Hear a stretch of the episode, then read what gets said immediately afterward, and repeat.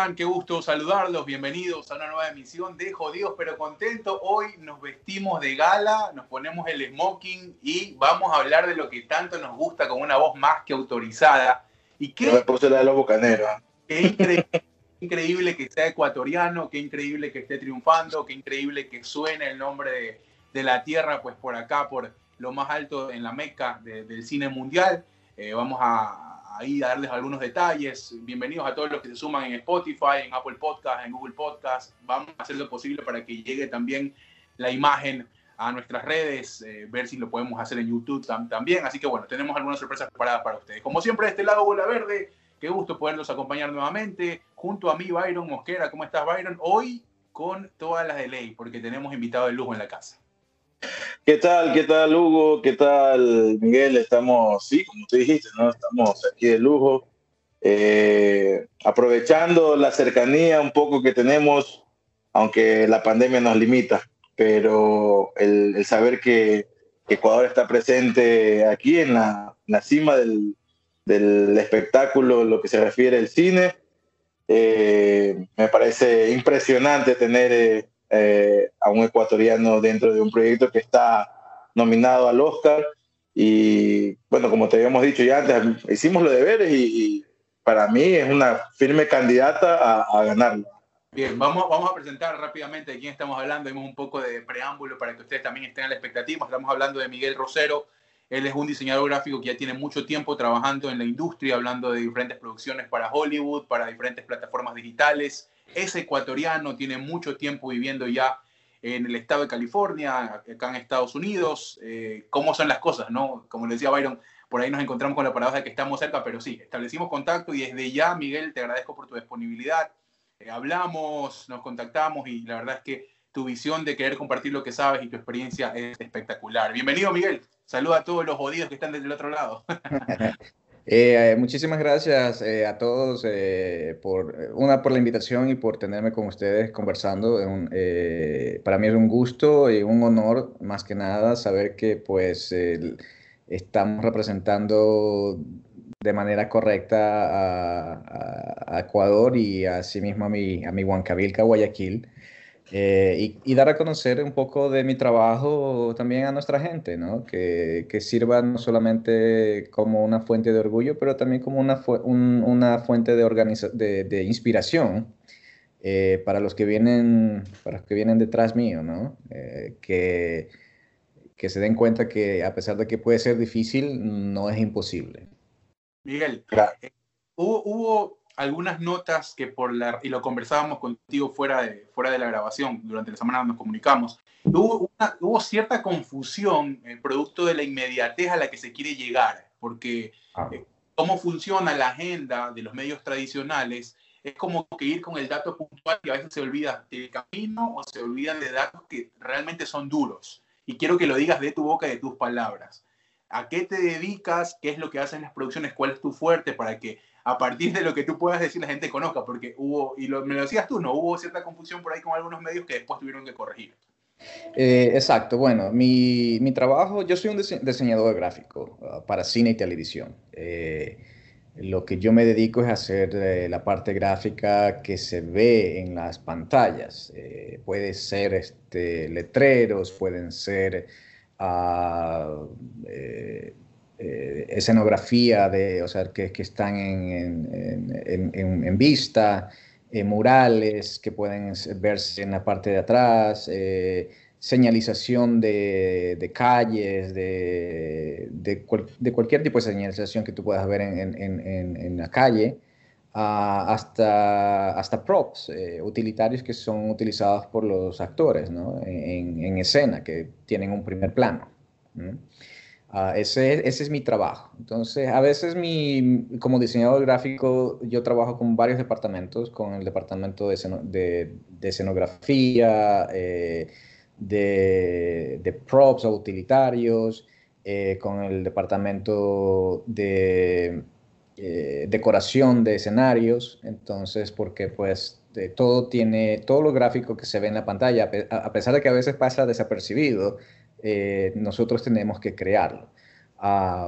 Eh, la razón por, eh, por la cual hacemos todo ese trabajo es porque por motivos de copyright. A veces no se puede utilizar un, letrero, una certificación o, una, un, producto tal como es. Eh, porque pues de acuerdo al nivel de producción me toca pagar este, regalías, pues, regalías, regalías al producto. Entonces eso es lo que me dedico, ese es mi, mi, mi fuerte.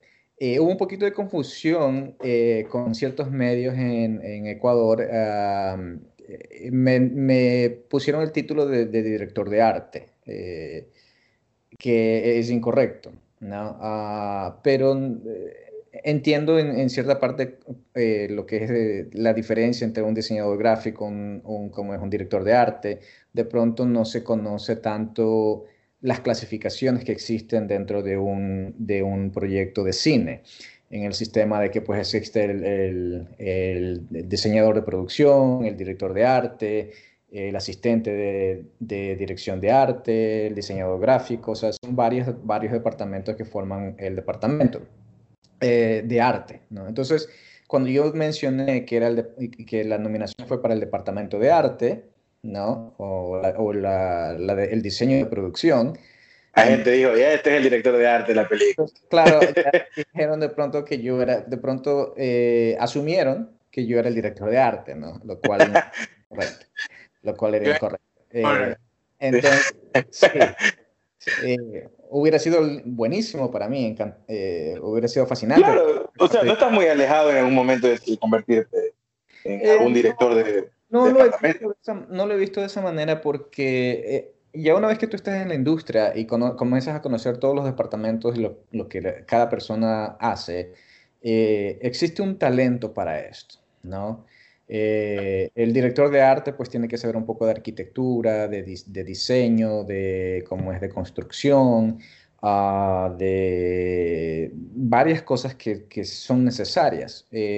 no sé si en un futuro yo tenga la oportunidad o, tenga el interés, eh, hasta ahora no, de ir en, ese, en esa dirección, a pesar de que ha habido muchos eh, diseñadores de producción que me han dicho que pues eh, yo podría ser un buen ah, diseñador de arte. pero personalmente, a pesar de la experiencia que tengo, no creo que, no me siento preparado para tomar ese rol. todavía me, falta me faltaría mucho aprender a nivel de arquitectura, a nivel de de diseño de construcción para sets y todo eso que pues requiere un poquito más de más estudio, ¿no? Eh, pero bueno, nunca estaría, o sea, en un momento me imagino que podría darte la oportunidad y, y te, tocaría preparar, capaz, ¿no? Eh, bueno, yo creo que... Kubrick no sabía a veces nombres de planos, pero igual fue un director, grandísimo director de cine. E, exacto, pero eso es, distinto porque tienes una visión, ¿no? Eh, en cambio, cuando en el departamento de arte tienes que saber lo que estás haciendo, ¿no? Eh, para poder construir, para poder decir. Eh, claro que puedes tener asistentes que te puedan decir, bueno, esta es mi visión y tú la dibujas, ¿no? Pero de todas maneras, a pesar de que no tengas toda la experiencia, necesitas saber algo lo suficiente como para decir, esto no va aquí, o este pilar no va aquí, o estas cosas van en diferente manera.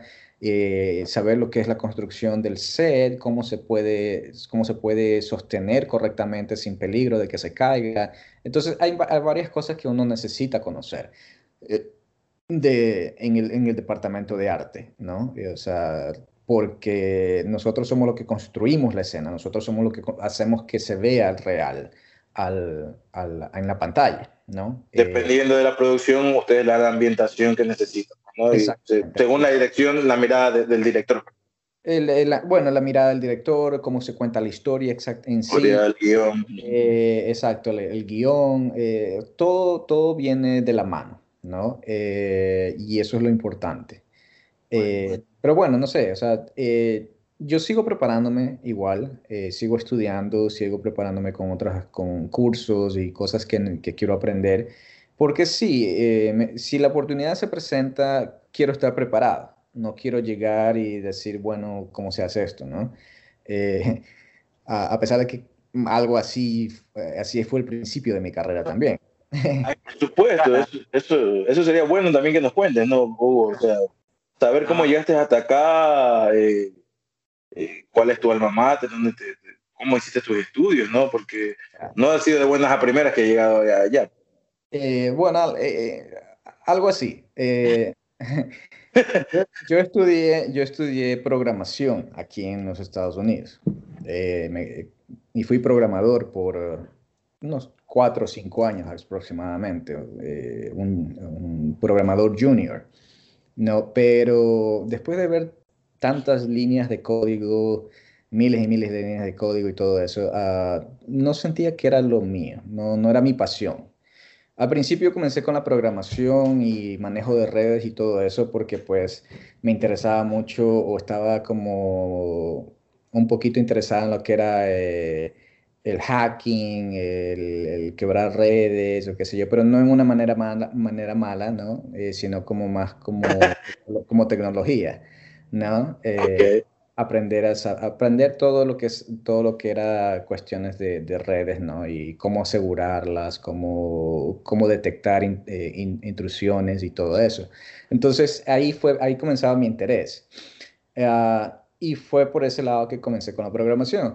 Pero poco a poco me di cuenta que no me, no me sentía satisfecho eh, profesionalmente, no me sentía realizado, no me sentía como que, digamos, esto es lo que quiero hacer y, y me siento bien y estoy contento, no.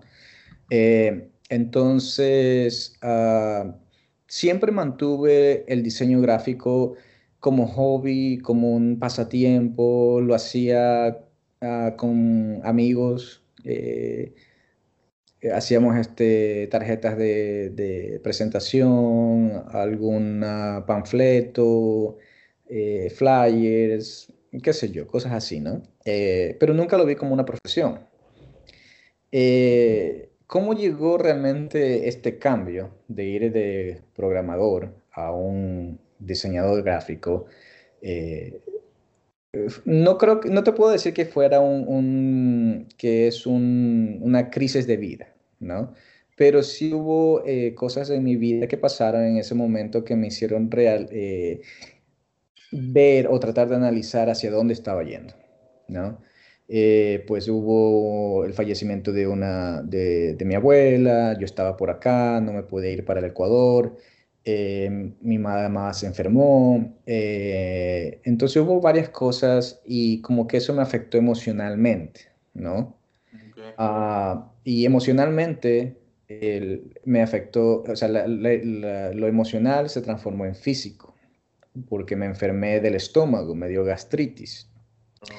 Eh, entonces, en uno de, de esos días, uh, eh, contemplando mi futuro, que era lo que yo quería hacer en, en, sí, ¿no? porque no estaba tan seguro, eh, pues le pregunté a Dios, le pregunté al universo, eh, y discúlpame la palabra, yo lo, lo, decía así, bueno, Dios mío, ¿qué carajo quieres que yo haga?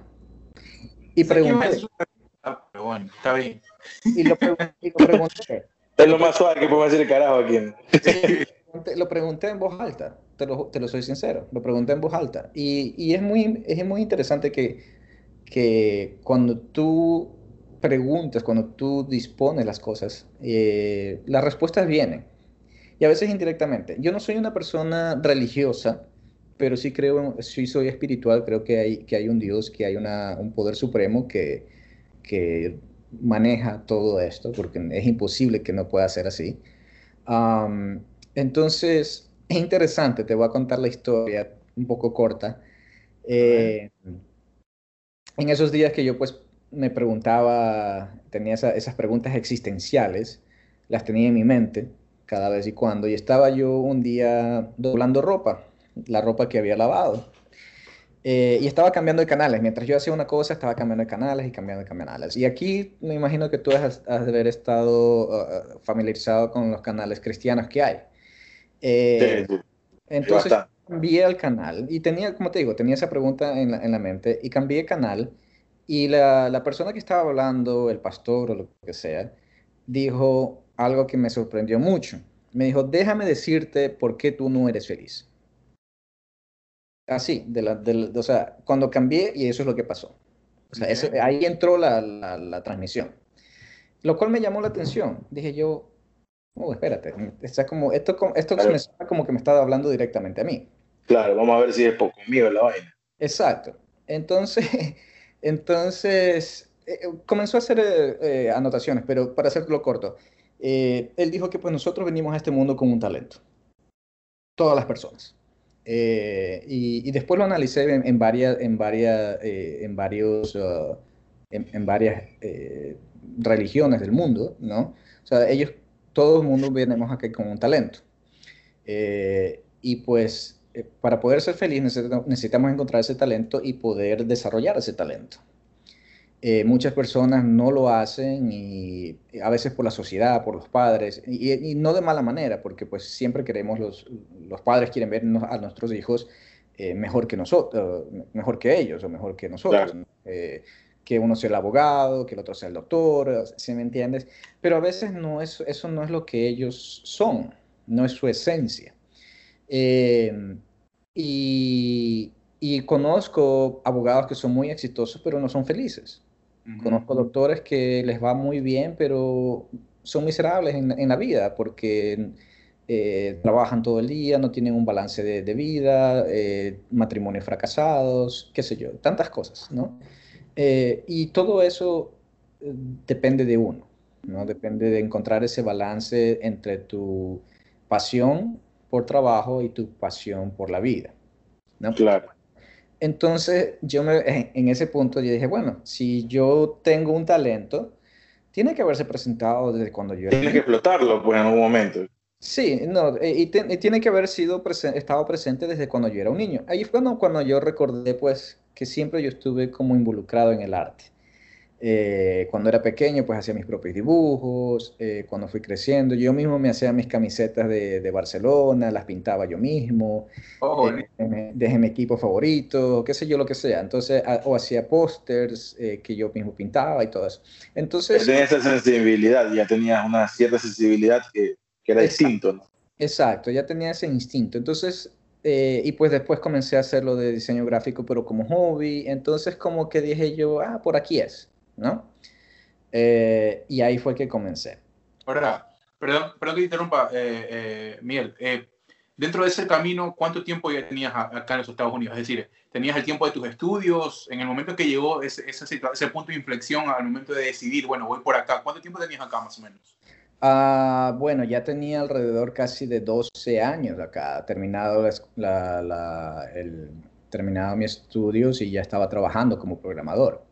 Esto ya fue ya casi a, la final de los 4 o 5 años que estuve como programador junior, que pasó eso. esto. Perfecto, continúa. Eh, entonces, bueno, dije, bueno, aquí voy. En ese entonces yo tenía un amigo mío, gran amigo y socio mío, Carlos Osorio, eh, que él es eh, diseñador de producción y, director de arte. Él trabajaba en, la televisión ya, él ya trabajaba en la industria. Eh, él fue el director de arte para la última, la última temporada de la serie 24, 24. Ah, ok. Ok. Y él fue que me, me, me dio la patadita de entrada. Eh, un día me invitó él a los estudios ah, donde estaban filmando y me enseñó todo, eh, todos los sets, ¿no? todos los escenarios que se filmaban.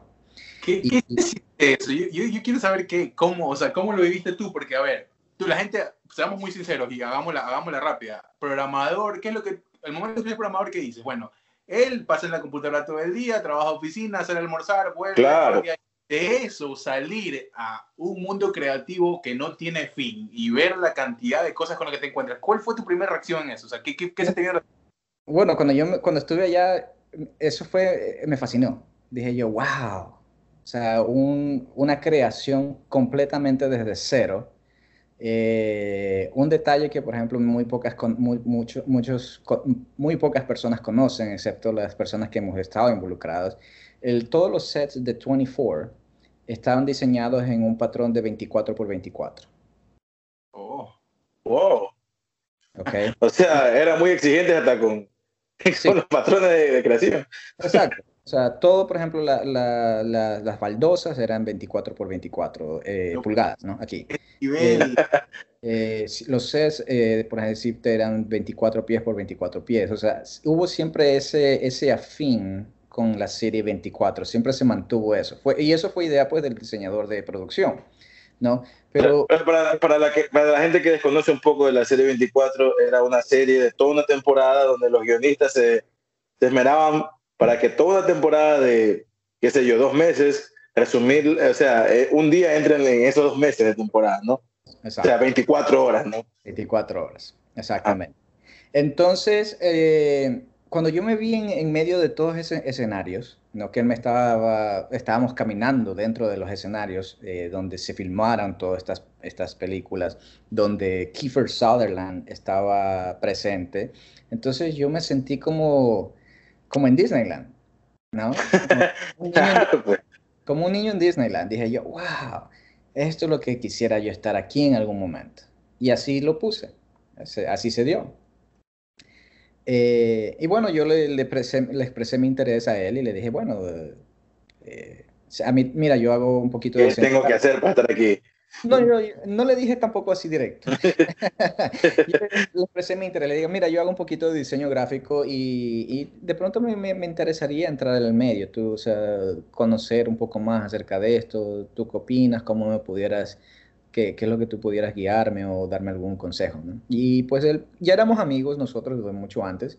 Y entonces él como que me, me explicó un poco acerca de, del medio, cómo, cómo debíamos comenzar eh, o cómo, cómo, debía de pronto poner en, en, perspectiva la carrera que yo tenía, eh, quería hacer. Pero pasó el tiempo y no pasaba nada porque pues él estaba ocupado con sus cosas y yo en las mías. Eh, pero un día él me llamó y me dijo, hey, mira Miguel, este, eh, necesito un diseñador gráfico que me ayude con ciertas cosas para una, una pequeña producción que estoy haciendo. Y le dije, bueno, listo, hagámoslo. Me dijo, mira, no, no hay realmente mucho dinero, no hay dinero, mejor dicho, para esto, así que no sé si tú me, te, te interesaría ayudarnos, ¿no? A, a, crear algo y de pronto te sirve para tu portafolio. Y yo le dije, bueno, de una, hagámoslo, ¿no? Eh, no tenía la experiencia y dije, pues por algún lado tengo que comenzar, ¿no? Y aquí es el momento. Y aquí es el momento. Eh, eh, Carlos es una persona que ya está dentro del medio, es una persona que es reconocida, que ha hecho varias cosas y está en, está en, está en 24. Entonces dije, no, pues aquí, aquí este es, esta es mi oportunidad de poder comenzar. no sabía lo que me metía. No sabía, no sabía lo que me metía. Eh, pero comencé igual. Eh, los primeros ocho meses a un año de, cómo es de hacer esto fue, fueron bastante difíciles, bastante difíciles. Eh, una por la rapidez en que se mueve el medio, dos por la, bueno, la falta de experiencia en sí, ¿no? y pues tratar de, de, Es como entrar a correr sin, o sea, tú sabes que de pronto puedes correr, pero es como entrar a correr en las Olimpiadas contra Hussein Bolt. Claro, sin, y, sin, antecedentes, exacto. Claro. pues es como que el tren está ahí a toda velocidad y tú tienes que treparte el vuelo. Exactamente, ¿no? Entonces, eh, eh, porque así es la industria, la industria trabaja demasiado rápido, demasiado rápido, o sea, no, no, podemos perder tiempo, eh, no, no se, se, puede, hay que cometer los, los menos errores posibles. Eh, y al principio, pues, cometía muchos errores, ¿no? A veces tipográficos, a veces este, de ciertas otras cosas. Eh, entonces, ¿qué pasa? Por, por tratar de, de, de, ir, de ir rápido, ¿no? Eh, cometía los errores, ¿no? y ahí fue donde aprendí una cosa que la aprendí de una película, para variar. Eh, la película Shooter con Mark Wahlberg. Ah, okay. Él dijo una frase que se me quedó mucho en la mente. Me dijo, uh, decía, slow is smooth, smooth is fast. Despacio, despacio es normal eh, y, y, lo normal es rápido. O sea, ¿y a qué, a qué se define eso? De que cuando tú quieres hacer las cosas rápido, te salen mal y tienes que hacerlas dos veces. ¿Ok? Pero si tú las haces con calma, toma tu tiempo, ¿no? No, normalmente tomarte mucho tiempo, sino que las haces con, con, la rapidez necesaria, pero con sin, sin apresurarte, sin, sin apresurarte, sería la, sería la, la, la, expresión correcta. Eh, entonces las cosas te van a salir, comenzar a salir mucho mejor, porque no estás con la presión de, que, de, producir algo, sino es que estás solamente con la, con la necesidad de, llegar a un, al tiempo que, que lo requiere, ¿no? Entonces cometes menos errores y pues por ende va a ser más rápido tu trabajo porque no tienes que repetirlo. Y al mismo tiempo, otra cosa que yo leí que es una, una, de las frases que utilizan mucho los, los Navy SEALs eh, de los Estados Unidos, ¿no? Los, los, marinos, pues los mejores entrenados del mundo, que dice, ellos dicen, hay dos maneras de hacer las cosas. Eh, hacerlas bien y hacerlas de nuevo. ¿Ok? ¿Qué quieren decir? Eh, ¿Qué quieren decir eso con, con eso? Es que las tienes que hacer bien la primera vez y después las puedes volver a hacer bien otra vez. Siempre. Entonces, esa mentalidad fue la que también me ayudó a mí a, a como es, a, a, seguir adelante, ¿no? Me, a ir mejorando cada día. Miguel, eh, ¿recuerdas cuál fue esa primera pieza de, arte que te sacó Canas Verdes y el concepto y, y, recuerdas dónde estuvo, eh, qué escena, qué producción? Eh, todas, al principio. todas. Todas. Pero ¿cuál fue esa destacada? Porque tú dijiste, la saqué, la saqué del parque, ¿no? Estamos, estamos haciendo una, una serie, para un, como un spin-off de, para el DVD, el DVD, el DVD de, de, de 24, ¿ok? Eh, un, un, un, un, fragmento de 10 minutos nada más, ¿no? Un pequeñito. Eh, y había que poner una, el, el, como el servicio de inmigración, y unas letras nada más, ¿no? Del servicio de inmigración, pero cuando yo lo estaba tipeando, lo tipié mal. Oh. Y lo tipié mal y cambié dos letras. Pero no me fijé, ni, ni siquiera hice, ni siquiera hice, chequeé la corrección de spelling ni nada, sino es que así se fue y se mandó a imprimir y estuvo impreso y cuando llegó a la impresión pues estaba incorrecto. Cuando llegó al set estaba incorrecto. Entonces eh, se formó un problema grande y como es, eh, me, el, productor, el director de arte me llamó, me dijo que cómo, cómo era posible que eso estaba, eh, estaba así, bla, bla, bla. Se corrigió el error porque solamente teníamos que despegar dos letras y cambiarlas, ¿no? Pero todo eso equivale tiempo. ¿No? Y el tiempo es oro aquí en Estados Unidos.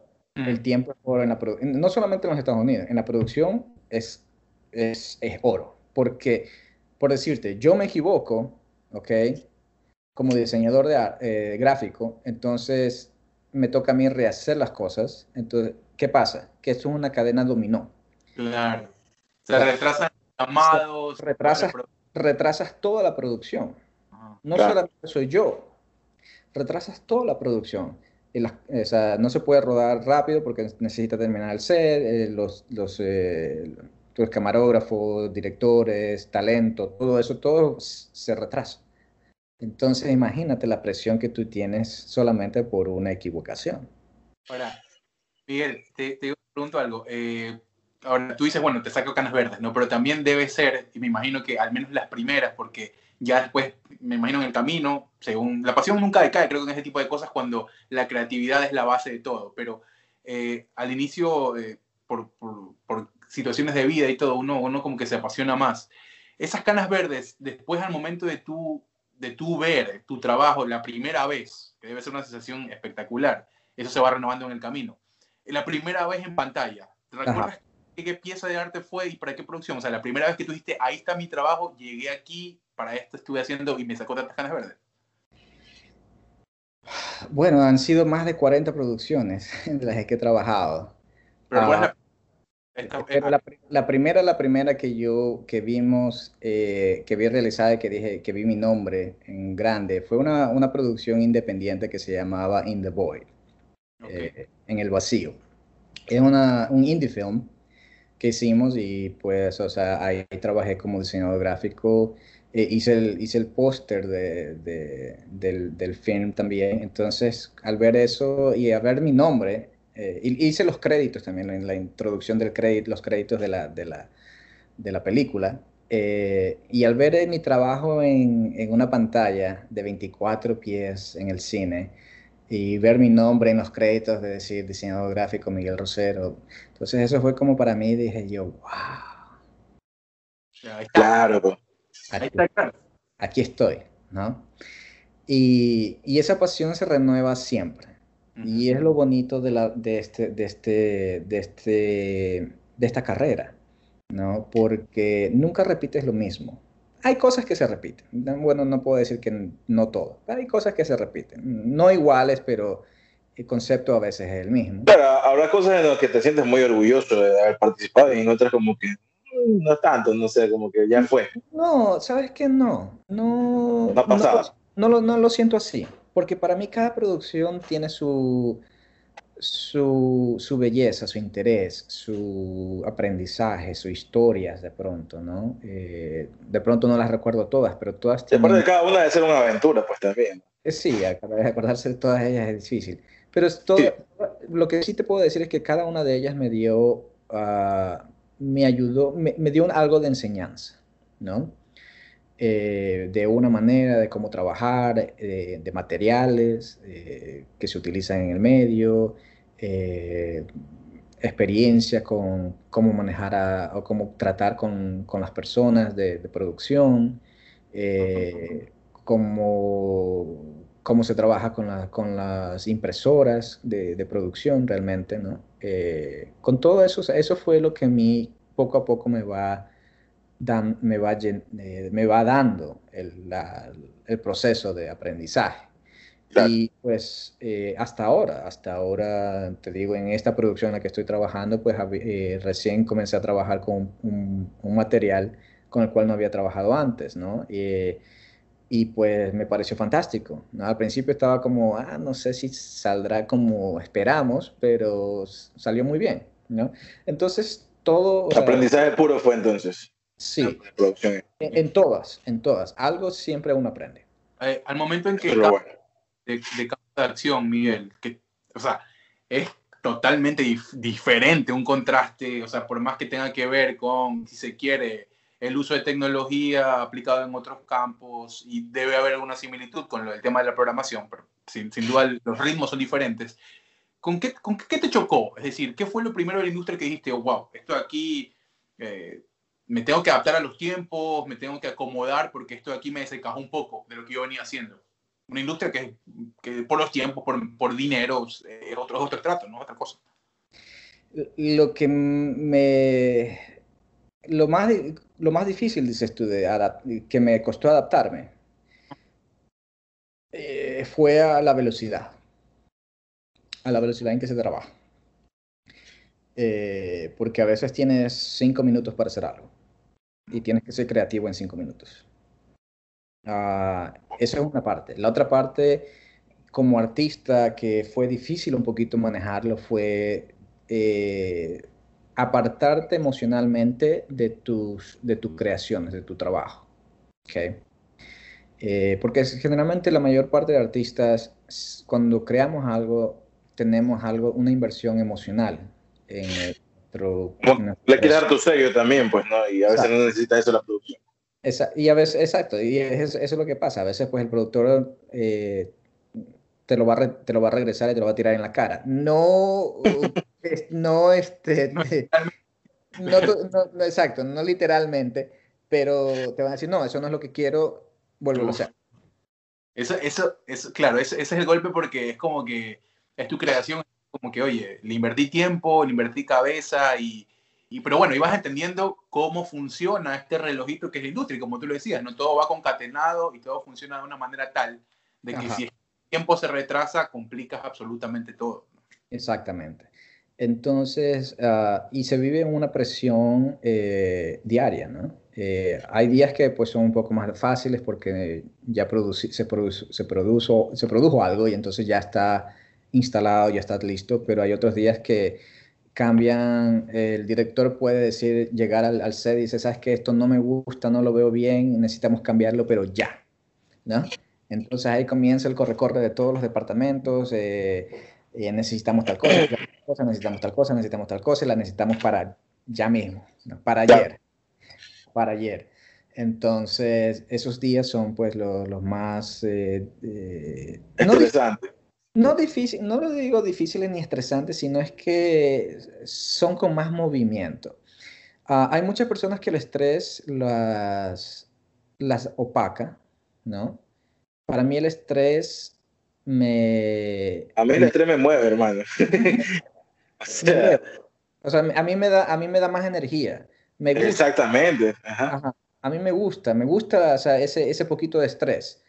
Eh, y te voy a ser sincero, ¿por qué de pronto? A veces yo lo he pensado también, digo, ¿por qué es que a mí me gusta tanto o sea, esta, esa parte a veces de, que, de esa lucha, ¿no? Ese, ah, creo, que todos, creo que todos en estos medios, bueno, yo he estado en medios de comunicación, en televisión, también he tenido experiencia en grabar eh, medios, largometrajes y, cortometrajes, obviamente no al nivel de producción de Sky Hollywood, estamos hablando de algo mucho más pequeño, contra más pequeño. Pero sí, yo creo que todos en común tenemos este cierto grado de locura, donde el estrés y el, apremio que hay a veces por la reducción, las limitaciones, eh, son las que te hacen mover más rápido y salen a veces cosas muy buenas, ¿no? No siempre, pero salen, la mayor veces salen cosas que dices que tú no te lo esperabas y la pegamos con esto. Exactamente, exactamente. Pero más allá de eso, te voy a, te voy a contar una historia eh, bastante personal. Eh, yo pues como muchos, muchos yo me crié en la época de, de, las películas de, de, Rocky Balboa, de Rambo, de todas ah. estas, ¿no? En donde, no sé cuánto yo tengas tú, no sé qué diferencia de, eh, eh, de, edad tengamos, pero más o menos nosotros también fuimos por ahí. Exacto. Entonces, ¿qué pasa? Que, o sea, para mí fue esa, esa visión del héroe, ¿no? De contra todas las dificultades, eh, salía, sí, salía a y pues fue algo personal también. ¿Por qué? Cuando yo era, muy, cuando yo era niño yo sufrí de asma eh, y durante mi infancia, durante mi infancia pues eh, tuve bastantes problemas este, respiratorios con, con esta enfermedad. Eh, a pesar de eso, te, te, contaré que llegué a entrar al Liceo Naval de Guayaquil. En, contra, somos, en contra de todo. ahí, tenemos eso en común. El Liceo Naval también soy yo. Ah, yo también el de Leva del 93. Ya no me eh, acuerdo que Leva soy hermano, pero ahí estaba. Salí, salí en primer año de colegio porque la vía militar no era para Exacto. Pero para, para mí sí, te cuento, porque mi ilusión era entrar a la Escuela Superior Naval. Oh, ok. Porque incluso aprobé todo para entrar a la Escuela Superior Naval. Qué diferencia, bro. Qué contraste. Eh, eh, sí, aprobé para entrar a la Escuela Superior Naval. Eh, pero me en el examen médico que ya al final, eh, me congénito en mi cuello, eh, tengo las dos vértebras fusionadas, que es, pues, lo tiene mi padre, lo tenía mi abuela. o sea, nunca supimos nada nosotros hasta cuando llegó a este punto. y pues nunca he tenido problemas. Pero lo que pasa es que pues me, exige, me exigían una fuga de responsabilidad, firmar un contrato de fuga de responsabilidad, donde pues si algo me pasaba a mí con mi cuello durante el tiempo que yo estaba, pues me decían, no somos responsables, allá tú. Por eso no, por eso no cabía mi, mi criterio con el de la Armada, ¿me entiendes? Sí, entonces pues bueno, no decidí no seguir en ese, en ese mundo, pues ahí fue donde viajé hacia acá a, a otros horizontes. ¿no? Entonces, entonces volviendo a, eso, entonces siempre viví como ese, o sea, a pesar de las dificultades, traté de superar las cosas, ¿no? Esa fue como una mentalidad desde chiquito, ¿no? De que tuve yo. Ah, al principio, cuando entré al Liceo Naval, pues aún sufría de asma. Eh, tú sabes que no se puede entrar realmente directamente a... Te dicen que no. Yo como que no dije, no mentí, pero no dije toda la verdad. O mentí algo. o sea, una, una, una verdad media es una mentira. ¿ah? Sí, en cierta manera, ¿no? Pero, pero esa era mi ilusión. Esa era mi ilusión. Exactamente, o sea, hay algunas, algunas veces yo soy partidario de que el, el, fin justifica Sí, en cierta manera, ¿no? Pero bueno, eh, y al principio fue difícil, ¿no? El correr, hacer las flexiones de pecho, los, los zapitos y esto, y, la, y todo el sistema. Instrucción militar. Todo el sistema militar, ¿no? Y, pero en mi mente yo decía, no, yo sí puedo. sí, no, al principio no podía físicamente, pero mentalmente yo decía, tengo que seguir, tengo que seguir y tengo que seguir y tengo que seguir. Y pues llegué a, poco a poco, pues eh, al principio llegaba al último, de toda la, corriendo con todos los niños, ¿no? De, de, de, esa, de, mi, de, mi, de mi curso. Uh, poco a poco pues ya llegaba entre, entre los de la mitad y después llegaba primero. Ya después cuando ya, ya desarrollé, me desarrollé correcta, o sea, desarrollé pulmonarmente bien, o sea, llegaba a los primeros. Eh, y pues gracias a Dios, eh, mm, la, la, enfermedad desapareció, ¿no? Eh, pues tuve la oportunidad de ser uno entre los mejores estudiantes del colegio y fui brigadier también uh, de, del colegio.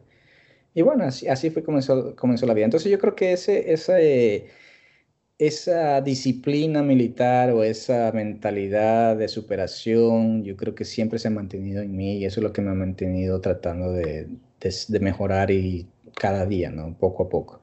Eh, y ahí es lo mismo, lo mismo que pasó con, con la carrera mía, ¿no? Al principio, pues todas las, las cosas que, que, iban mal, pues me daba coraje conmigo mismo. ¿No? Y, yo decía, bueno, entonces no lo voy a hacer más de esa manera, tengo que corregir las cosas. Claro, y ahí sale ese ímpetu tuyo, y, poder seguir avanzando, ¿no? Eh, Miguel, eh, entrando ya un poquito más en, en el proyecto este que, que, que, dice que ya va a acabar, que en mayo, ¿no? Eh, News of, of, the World. Eh, ¿Cómo llegaste hasta allá? Porque es una gran producción, grandísima producción. Eh, me imagino que tuviste demasiado trabajo como diseñador gráfico. Desde el detalle de las banderas de la época, la verdad me quedé muy, me quedé muy impresionado de los detalles y dentro de esos detalles creo que tú estás inmerso. Eh, sí. Entonces, ¿cómo llegaste hasta allá? ¿Cómo te topaste con este proyecto que estaba desde, el 2000, según lo que estuve investigando? Era, primero de, era del Fox. No, no, o sea, el, el proyecto se hizo en el 2000 lo dejó a un lado, Fox no lo quiso tomar y la cuestión es que ahora Universal lo, lo, lo, lo acogió y con este director Greengrass que tiene, me, me agrada la, la, la, visión de Greengrass como director, pero bueno, eso es otro, otra, otra cuestión, pero ¿cómo, es, cómo te topaste con, con News of the World? O sea, tienes ahí a Tom Hanks, un grandísimo actor, eh, un gran director, es un grupo de producción muy grande, me imagino, eh, o sea, el rodaje haber sido toda una odisea y tú como estar eh, a cargo o estar dentro de esos detalles, hermano, ¿qué, qué, te puedo decir? Aparte te envidio y aparte de que no quisieras también a veces estar en tu puesto. Fue un, fue un honor, fue un honor eh, y fue un, un, un aprendizaje también. Eh, te voy a contar una anécdota. Um, antes de eso, yo iba a comenzar una serie para Marvel. Okay para, hacer, para hacer la serie de, como es de, de Ghost Rider, el, el jinete fantasma creo que sería en español. Ajá. Ok. Sí. El de la cabeza de fuego. Ajá. Um, eh, y ellos me dijeron, bueno, vamos a comenzar en dos semanas. Eh, acabas de dar un spoiler a la gente, ¿no? no, no, no, eh, no, Todavía no se confirmado eso ahí. No, no, no, no se, no, no se dio, no se dio. Y te voy, te voy sí, a contar Entonces, ¿qué pasa? Que me, me, se pospuso la, la, la, producción por dos semanas, dos semanas, dos semanas, y cada semana me llamaban y se está, está pospuesta. Y, y, yo pues decía, bueno, yo necesito trabajar, ¿no? O sea, dos semanas, tres semanas, dos semanas está bien, tres semanas está bien, pero ya una vez me llamaron y me dijeron, vamos a posponer las cuatro semanas. Y dije, no, pues ya un mes ya es un O sea, ibas a trabajar, o sea, ibas a trabajar para Disney. Sí, para Disney Marvel. Entonces, eh, bueno, eh, en, ese, en ese entonces yo dije, así mismo dije yo, bueno, ¿qué voy a hacer? Y lo puse así al, al, al, al universo igualmente. Le dije, bueno, pues tú, tú, me has traído hasta aquí y tú sabrás cómo me, cómo me sigues llevando, ¿no? Eh, al día siguiente me llamaron de, de, la de Universal, la producción de Universal, me dijeron, mira, estamos interesados en, como es en, uh, en trabajar, necesitamos a alguien que sepa hacer este, periódicos. Eh, hemos visto tu trabajo y pues eh, creemos que puedes, puede ser una buena opción. Entonces le dije, claro, de una, ¿no? Eh, entonces, Entonces me dijeron, ah, sí, es una producción con el director es Paul Greengrass y el actor principal es Tom Hanks. Y yo dije, ¿qué? claro, pues, brother, o sea. ¿Cómo? Eh, y, y, me sentí muy emocionado. Dije yo, wow. Y yo, dije, yo le dije que sí, que, que dispuesto, estaba dispuesto, vamos. Yo, hermano, yo, hermano, en tu situación me hubiera orinado en ese rato de la felicidad. eh, pero, pero te voy a ser sincero a pesar de toda la emoción de que me hayan llamado y todo eso, eh, me sentí intimidado. Y sí. Pues por supuesto, pues, o sea, cualquiera. Te digo que hasta un poco, hasta miedo me dio, ¿no? Dije yo, wow, súper chévere que me llamen, pero estaré al nivel de... Al nivel, claro. Nivel de, de, estas, de estas personas, de estos artistas, para trabajar a ese nivel, ¿no? Entonces, ah, déjame interrumpirte un poquito. Cuando me han pasado cosas así, no tan grandes como lo que te ha pasado a ti, pero cuando me han llegado proyectos así o no, no están proyectos grandes, y tú ya dices, o algún reto, algún reto personal, ¿no?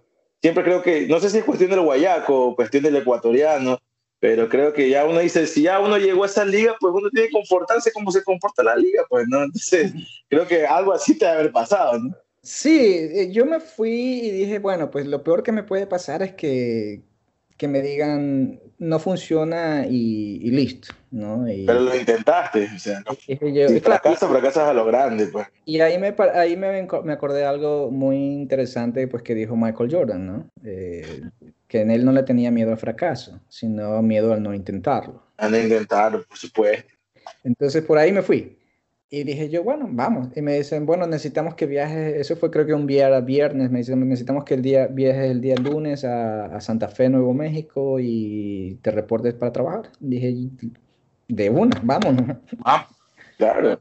Entonces ahí fue donde llegué. Llegué allá eh, y pues me recibieron bastante bien, un, un, equipo de trabajo muy, muy encantador, muy lindo, muy profesional muy profesional, no solamente a nivel profesional, también a nivel personal, como personas eh, excelentes.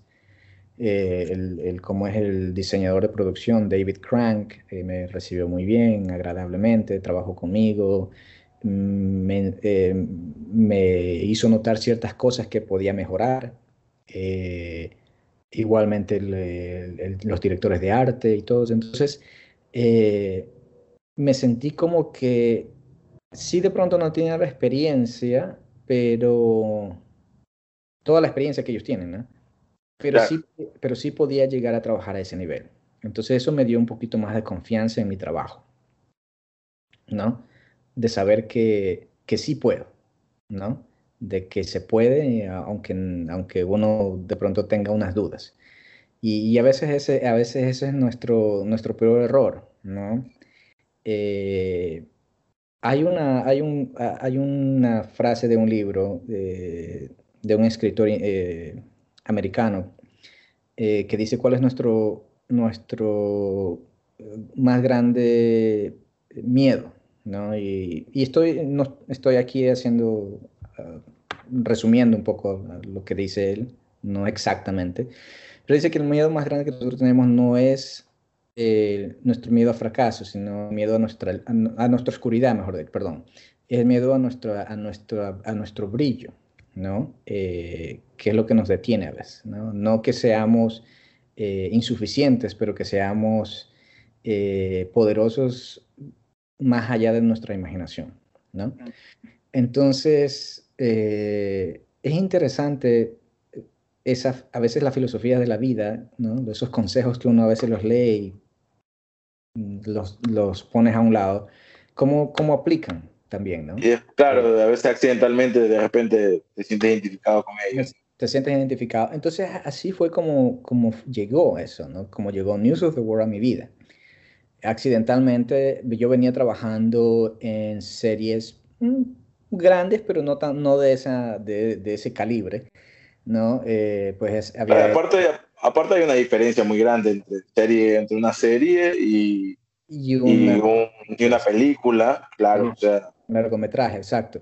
Eh, yo había venido haciendo ya pues ciertas series para, para History Channel, para National, uh, National History y todo eso. Ah, eh, entonces ya habían sido series, pero no habían sido, digamos, una serie grande. Había hecho este Siempre Bruja, que fue para Netflix también, que le hicimos ah. con una coproducción de Colombia con Caracol. Em, ahí también viajé para Colombia, Estuve, estuvimos en Cartagena como unas, unos 15 días, eh, más o menos viendo un poco la producción.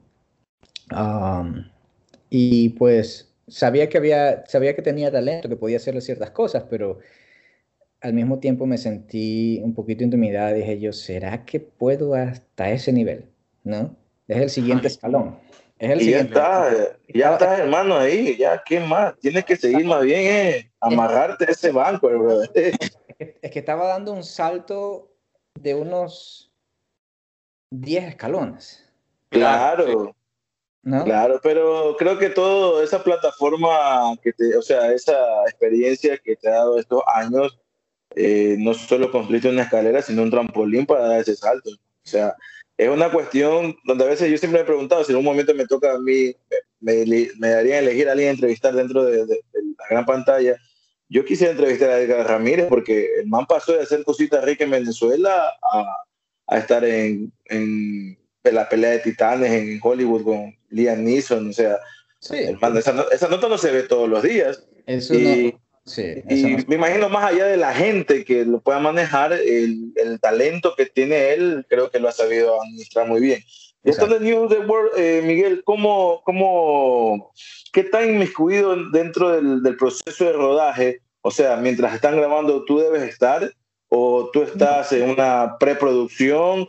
antes de que se llegue a, rodar? ¿O cómo, ¿Cómo es la cuestión ahí? Nosotros trabajamos bastante lo que es en preproducción. Eh, durante la producción es muy mínimo lo que nosotros estamos, hacemos, eh, o durante el rodaje, mejor dicho. Claro.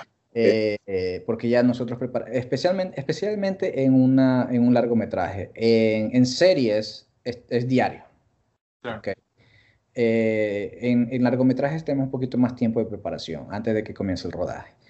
Eh, pero bueno, eh, con News of the World mi, mi, tarea principal fueron todas las, todos los periódicos, todas las, todas las, uh, las revistas, todas O sea, me estás diciendo que los periódicos con los cuales Tom Hanks abría y se ponía a leer y estaba con la lupa ahí, eran hechos por ti.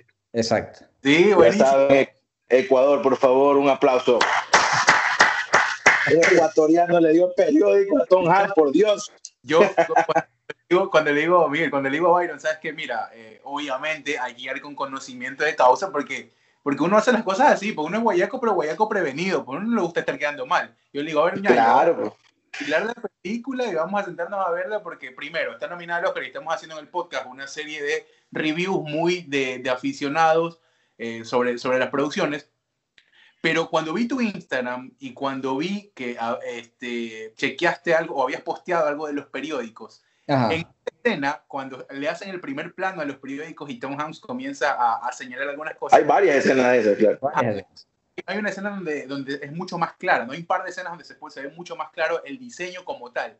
Yo le metí pausa, pues, porque dije, a ver, ¿Qué, ¿Con qué me encuentro acá? ¿Qué referencias puedo encontrar de lo que tú medianamente has, podido, has podido sacar, qué sé yo, ¿no? de tu experiencia? Uno, uno en, ese tipo de trabajo me imagino yo que tuviste alguna referencia de tu niñez, de lo que pudiste ver acá, lo que puedes comparar allá, el tiempo y el contexto en que se desenvuelve la historia también. Entonces yo le, yo le, yo le puse pausa para un poco chequear los detalles y es espectacular la tipografía, inclusive el tipo de lenguaje que se manejaba para la época, al momento, para, para inmiscuirte en el contexto de manera mucho más fluida. Hermano, un poco de, ese proceso creativo, porque la verdad es que yo me volví loco con el, con el claro, Tuviste que imagino que tener, eh, eh, ponerte a investigar, o no sé si ya te dieron la investigación, pero ver cómo eran los, los periódicos de antes y eh, llevarlo al día de hoy, ¿no? Todas las que tú mencionaste. Todas las que tú mencionaste. Eh, cierta parte de, cuando yo llegué a la producción, cierta parte del proceso de investigación ya estaba hecho. Otra parte lo tuve que hacer yo, otro tuvimos que buscar en la librería del Congreso de los Estados Unidos. Eh, la producción compró eh, periódicos históricos de la época de 1800. entonces yo tuve mucha letra, mucha letra, no, muy poca gráfica. Sí, entonces yo yo tuve en mis manos periódicos que eran, que eran del 1800. Entonces tuve directamente en mis manos el producto que yo necesitaba recrear. Entonces, eh, analicé, pues, eh, se analizó el, tipo de papel que se utilizaba para los periódicos. Utilizamos un papel especial para artistas que es hecho a mano eh, de origen japonés. en eso se imprimió. La tipografía tuvo bastantes hay partes, partes de, de, de, de, los periódicos que fueron escaneados realmente eh, a alta resolución para poder implementarlos dentro de los periódicos que yo hice, que recreamos. Eh, otras partes pues tienen tipografía específicamente que va directamente relacionado al, al guion. Entonces todo fue un conjunto una, de, de, elementos que me tocó a mí eh, poner en, conjunto y, darle ese toque creativo, ¿no? la tipografía, pues me tocó igual buscar tipografía que sea bastante parecida a la época. Eh, me tocó aplicar filtros eh, dentro de los programas de diseño como Photoshop y todo esto, entonces para que se, viera lo más real posible. Porque desafortunadamente pues nosotros estamos tratando de crear digitalmente algo que se hacía manualmente. Claro, e, esto también es una pregunta, o sea, eh, mucha gente a veces, cuando nos tocaba en algún momento hacer en este proceso, ¿no? Uno dice, no solamente lo compras el periódico y, ahí medio la aguja como para que se vea que se ha sido manipulado. Me imagino que acá no se maneja ese mismo proceso tan eh, artesanal, por así decirlo, sino que me imagino que tuviste que también darle una cierta, en la forma de, no sé, de... es una textura. Sí, darle una textura como que ya ha sido muchas veces manipulado el periódico. Es, bueno, eh, sí y no también, porque el, el, proceso de, en este, en este caso era de que nosotros teníamos que recrear periódicos que no, no eh, o sea, es de época, pero era en, la, en la época, no eran envejecidos. Oh, ¿Sí me entiendes? Sí, no, pero hablo por el hecho de que él viaja, eh, es un, este personaje viaja, lo tiene todo envuelto, está que lo abre y lo cierra. Eso es distinto, porque los periódicos eran de, la, eran de la época, no, no, necesitaban ser envejecidos, nuevos, sino necesitaban ser como, eh, que eso es esa es la otra parte, porque una vez que yo creé, imprimo y todo eso pasa al departamento de props. Y el departamento de props y utilitarios le da, o pintura, le da un poquito más de ese envejecimiento tienen, ciertos materiales, hay un, hay una, hay una como, hay un proceso que le ponen como, como el, polvo, ¿no? Claro. Entonces todo eso, todo eso pues también se aplicó a, los periódicos hasta que llegaron a las manos de Tom Hanks. ¿no? Ah, ¿En algún momento tuviste contacto directo con Tom Hanks?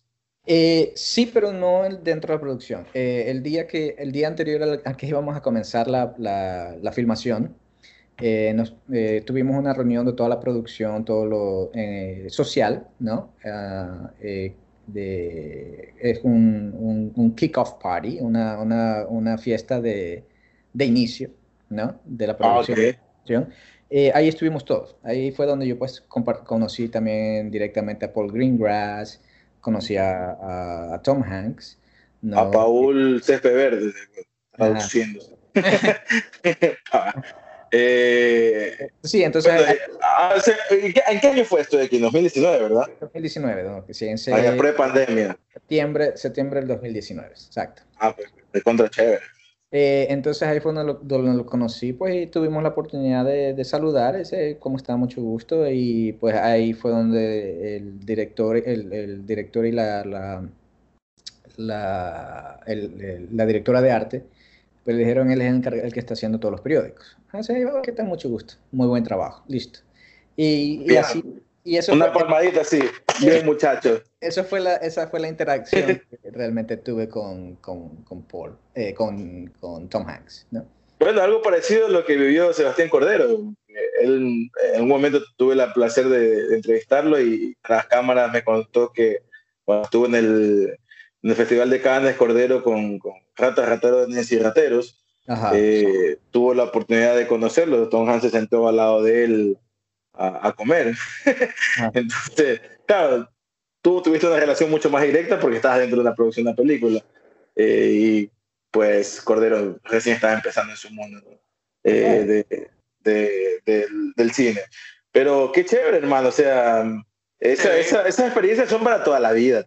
Claro, no, y es que experiencias así he tenido, he, tenido varias. He tenido varias oportunidades de coincidir en ciertos eventos de la industria eh, con, con, grandes artistas, con Robert De Niro, eh, con uh, Al Pacino, Steven Bauer, eh, Sandra Bullock. Uh, claro, todos están, todos están ahí a la misma altura de Hanks. Claro. Lo que me está diciendo. O sea, Robert De Niro y Al Pacino están un poquito más arriba que yo. Sí, entonces, este... Y ahí te sale lo guayaco y te sale decir una fotito. Cuando fuimos al... Mr. Robert. Cuando, fuimos al, al, al, estreno para la industria de Gravity, eh, se me va el, el, ¿cómo es el nombre del director? Uh, Alfonso Cuarón. Cuarón, gracias. Alfonso Cuarón. Entonces estuvimos ahí eh, eh, y sí, a veces hay la oportunidad de que pues estamos en ese medio y tienes la, la, oportunidad de coincidir con, con personas, ¿no? Pero eh, hay que tener mucho, mucho cuidado, ¿no? Hay que manejarse bastante profesionalmente porque pues uno, uno, es, uno, es, uno es fan, ¿no? Uno admira a estas personas, llegado muy, muy alto, pero eh, tampoco uno puede estar ahí, ah, déjame tomarme la foto con esta persona o qué sé yo, porque eh, puede, puede ser un poquito contraproducente también para tu carrera, ¿no? De que... Eh, porque a veces la gente dice, ay, o sea, si él está en la industria, porque es que, o sea, porque hace, si me entiendes, o... Entonces como que te, da un poquito, es un poquito de imagen más que nada, ¿no? Eh, bueno. igualmente la foto es para que para los que no te crean, te crean. Pues, realmente la, la, experiencia la que te queda es la que te llevas tú adentro. Exactamente. y le va a creer, olvídate, nada más. Claro, en ese sentido, de ley, dice, bueno, más estuvo ahí, pero no es que no le dejaron ver a, a, Tom Hanks, de ley tuvo que haber topado en un momento con el man. Y él le decía a mí lo contrario, pues lo contrario, tú tenías que haber dicho a Tom Hanks, oye hermano, no estás leyendo mi periódico. Claro, pues, o sea, también tenía que darle esa salsa guayaca, pues, bro. O sea, a ver, yo me tratas bien esta nota que me costó hacerla, tenía que decir. O sea. Sí, también, ¿no? para, para, mí, eh, de la manera como yo lo veo siempre es, eh, ¿cómo te explico? Trato de mantenerme lo más humilde posible. Claro, sí, o sea, sí, eh, o sea, yo también en tu caso haría lo mismo, ¿no? Me haría el, me haría el que, ah, Stone Hans. O sea, otra persona más. O sea, yo sí me sentí muy indignado también en el momento que esta, esta actriz eh, alemana, eh, ¿cómo se llama? Helena Segel, creo que se llama, ¿no? La, eh, la que hace Johanna. en una entrevista le, le, dijeron que antes de esta película ella no tenía ni la más mínima idea de quién era Tom Hanks. Yo dije, esta niña, ¿cómo es que actúa con Tom Hanks? O sea, yo ya del director le digo, sal de aquí, muchacha mierda, ¿no? Eh, porque, o sea, sí, es una niña, realmente, no sé cuántos años tendrá, eh, pero si estás en la industria del cine, de a poco tienes que, que, tener un poquito de, de noción de quiénes son, ¿no? Creo que, creo que ahí está, ahí también, ahí, es parte de la mística, ¿no? O sea, si tú eres bueno, eso también es verdad no olvidemos que es un niño, o sea, es un niño ingresando en una industria, o sea, creo que tiene que ver con parte de cómo se desenvuelve y la mística que puede llegar a tener, inclusive para construir una química en el desarrollo electoral, porque tú dices como que si tú llegas a grande que es el tipo, puedes intimidarte un poco, pero ella llega con otra persona y creo que ahí la química se puede... puede claro, y sí, es verdad, me equivoco, no le he hecho la culpa a él, le he hecho la culpa a los padres. Exacto. Eh, a, veces, a veces eso es lo, bonito, eso es lo interesante de, este, de este medio, ¿no? Eh, de llegar sin ningún tipo de expectativa y hacer lo mejor posible con tu trabajo, lo que más puedas. Eh, y yo siempre he sido de las personas que, eh, que considero que la, la única persona que tengo que impresionar soy yo. Mm, y una vez que te impresionas a ti, pues lo más probable es que impresionar. Sí, o sea, yo, yo soy la única persona a la que tengo que, que, impresionar o que justificar o que darle cuentas a alguien, ¿no? Yo soy el único. Si mi trabajo está bien, yo me siento bien. Si mi trabajo está mal, yo soy, o sea, yo soy el responsable, ¿no? Entonces, eh, siempre, siempre he, tomado, he, tenido ese, esa perspectiva de mi carrera y de, mi, o sea, de, de, lo que yo hago, ¿no? De llegar sin ningún tipo de expectativas, saber que pues estoy trabajando con, con grandes personas del medio, que ellos al, yo llegar a ese, a ese punto, ellos están esperando que yo también me comporte al mismo nivel de ellos o que trabaje al mismo nivel de ellos. Entonces, eso, eso es para mí bastante importante, ¿no? De, llegar y, y, tratar de dar el mil por ciento de lo que yo sé eh, para la producción y, que, y poder colaborar con todo esto. Porque esto, esto, no es un trabajo, esto no es un trabajo de una sola persona, esto es un trabajo de un equipo. Ah, pues es, un relojito. Entonces, eh, llegar con, con ese, no sé cómo decirlo, no sé, con un poco de orgullo de que yo ya he hecho algo. Eh, no, pues no, no, ahí no, vas a caer bien de una y, lo más probable es que nunca más te vuelvan a llamar, por lo menos ese grupo de producción. Nunca ha sido, nunca ha sido mi, mi manera de ser incluso, ¿no? Entonces, eh, hasta soy, sincero en decirte que así sea la producción que, que, que llegue, siempre llegó un poquito como con, no miedos, pero... Perfil bajo, perfil bajo, perfil bajo. No, no, sabe, ¿no? Con qué te puedes encontrar. Entonces, mantener, mantener la calma, mantener la calma es lo, lo mejor, ¿no? Y lo más probable es que, lo más probable es que esta actitud te ha llevado hasta donde has podido estar con, con, esta gran producción, ¿no? Y quién sabe de aquí el a mañana pues te topes con una producción quizás mucho más grande porque estas experiencias hacen que hablen bien de ti, ¿no? Sí, Dios, te escuche. eh, no, ojalá así sea, hermano. Y, no solamente eso, sino es que, por ejemplo, este, el año pasado, pues fue, tuvimos la oportunidad, tuve la oportunidad de trabajar en dos proyectos que están nominados al Oscar, no solamente News of the World. a ver, ah, cuéntanos, a ver, ¿cuáles son esos? La otra producción es este One Night in Miami. Oh, oh sí, estuvo en los Globos de Oro. Estuvo, sí, estuvo en los Globos de Oro, pero está también nominada en otras categorías a, como es a, los Oscars. Sí, o sea que claro. realmente, sí realmente son dos producciones que están nominadas, no solamente una. Y la otra que... y la otra que... Parte One Night in Miami de News of the World. News of the World, exacto. Son dos. Ah, los dos son. Ah, son las dos. Son las dos. News of the World y, y One Night in Miami. Entonces ¿Y One Night in Miami ¿qué, en, qué, qué, proceso creativo estuviste? igualmente como diseñador gráfico. Igualmente como diseñador gráfico. Eh, creamos ciertos, ciertos, eh, ciertas partes de los escenarios, recreamos este, cosas de, de la época. Eh, no, no, no, me he visto la película, te confieso. Estoy en ese proceso. Sí, del hotel, ah, del hotel Copacabana o del, Club Copacabana en ese entonces.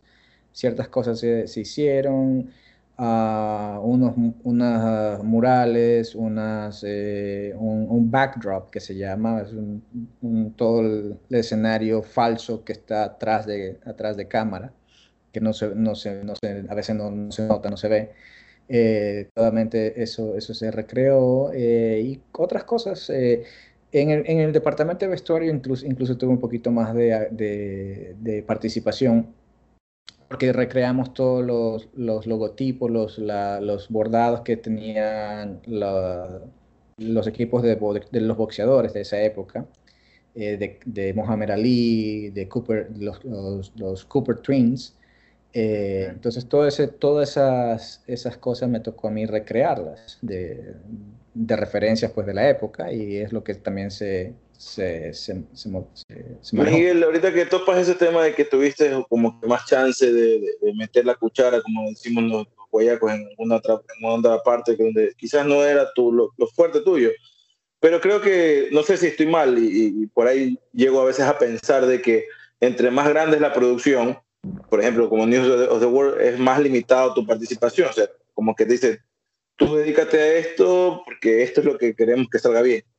Pero cuando las producciones son más pequeñas, eh, es más fácil como que te digan, eh, oye, danos la mano con esto de acá, porque no hay la cantidad de gente para que trabaje como se hay en los proyectos grandes, ¿no? No sé si eh, estoy equivocado o no. Mm,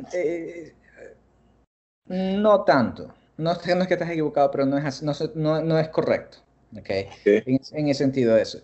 lo que pasa es que para News of the World no había tantos gráficos, o sea, de, de, la época, digámoslo así, porque había pues los letreros de, de, la época, pues que eran más que nada pintados a mano.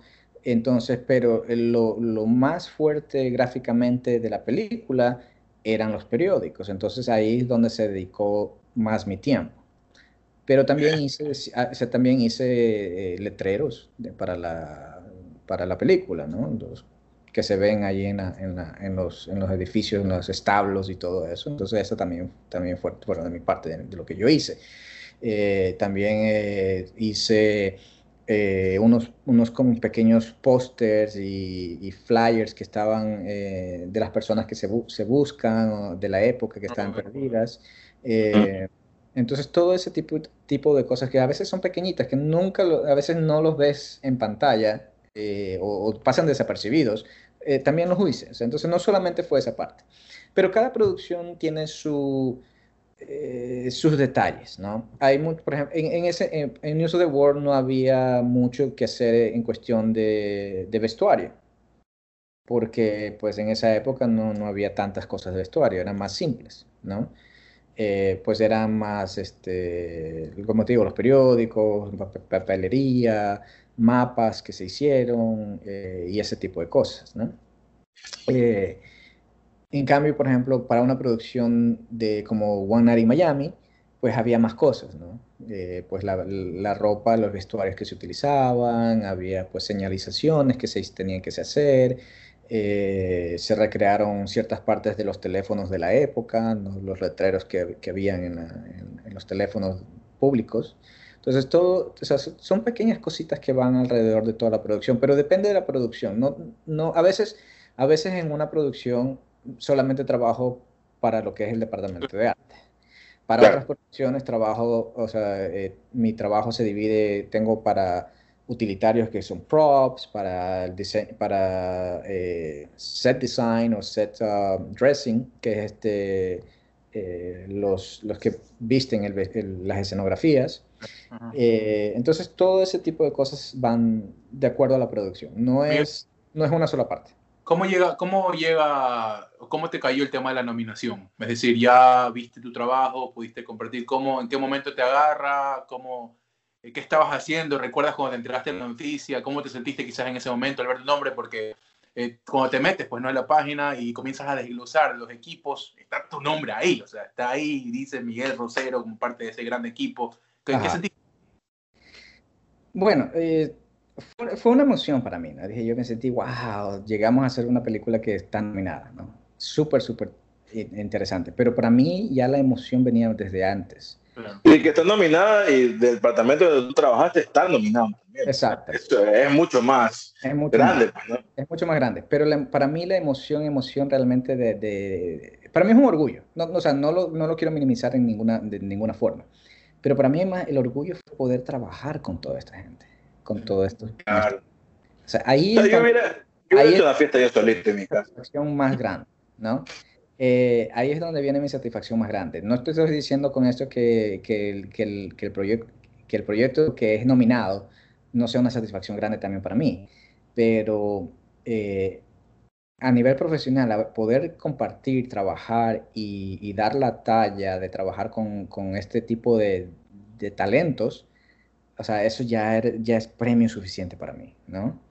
Era, es, o sea, eso, eso fue un, para mí es un, un, sueño hecho realidad, ¿no? De llegar a trabajar con, con gente pesada de, de la industria, ¿no? Claro, o sea, es, o sea, Paul, Paul Greengrass estado en la supremacía Born, ha hecho grandes proyectos.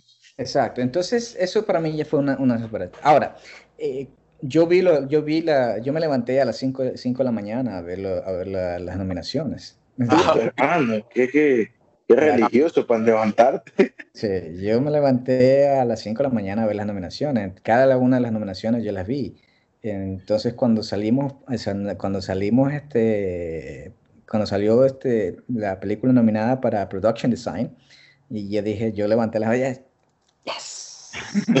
Eso, claro. Lo hicimos, lo hicimos, ¿no? Eh, se dio.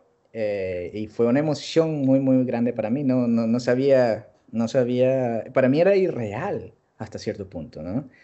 De que yo, ¿no? Simplemente yo hubiera podido trabajar en una en una producción de esas. Dije yo, wow. Entonces me sentí inspirado también al mismo tiempo de decir, bueno, o sea, esto es ahora incluso un compromiso mucho más grande, porque ya, ya la industria te va a ver en, de, a otro nivel. Ya estás en otra categoría, claro. Claro, pues. Te van a otro en nivel. Tu currículum, en tu currículum, en tu resumen, queda eso. O sea, exacto. Entonces, ¿qué pasa? Que de aquí en adelante tengo que ser incluso mucho mejor, porque ya cuando llegue ya a una producción nueva, las expectativas van a ser mucho más grandes. Y, en, One, en One Night of Miami también estás eh, nominado en arte o, solamente de la película en otra La película está nominada en tres categorías, me parece que es como es vestuario, mejor guionista, mejor guion adaptado y uh, mejor canción original, mejor canción original.